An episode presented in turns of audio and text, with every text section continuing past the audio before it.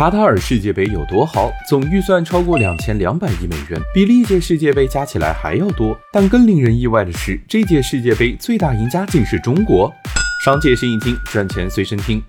卡塔尔办世界杯，到处都是中国身影。世界杯决赛场馆卢塞尔球场就是中国企业建的，由集装箱组成的九七四球场也是出自中国团队之手。还有自由区球迷村，这里有一万套中国企业提供的集装箱房屋。那怎么从球迷村去球场呢？当然是坐宇通客车和金龙汽车，这两家中国企业是卡塔尔世界杯专用车。等球迷换上各自主队的服装，就会发现球衣、帽子、背包等百分之六十的商品都是中国生产。还有加油助威用的喇叭、哨子，百分之七十都被义乌承包了，甚至连大力神杯的纪念摆件也是来自中国东莞。最后的最后，连国宝熊猫都出差去卡塔尔镇航母了。这届世界杯，除了中国男足，真的是该去的都去了。那么你觉得什么时候我们才能在世界杯看到中国男足呢？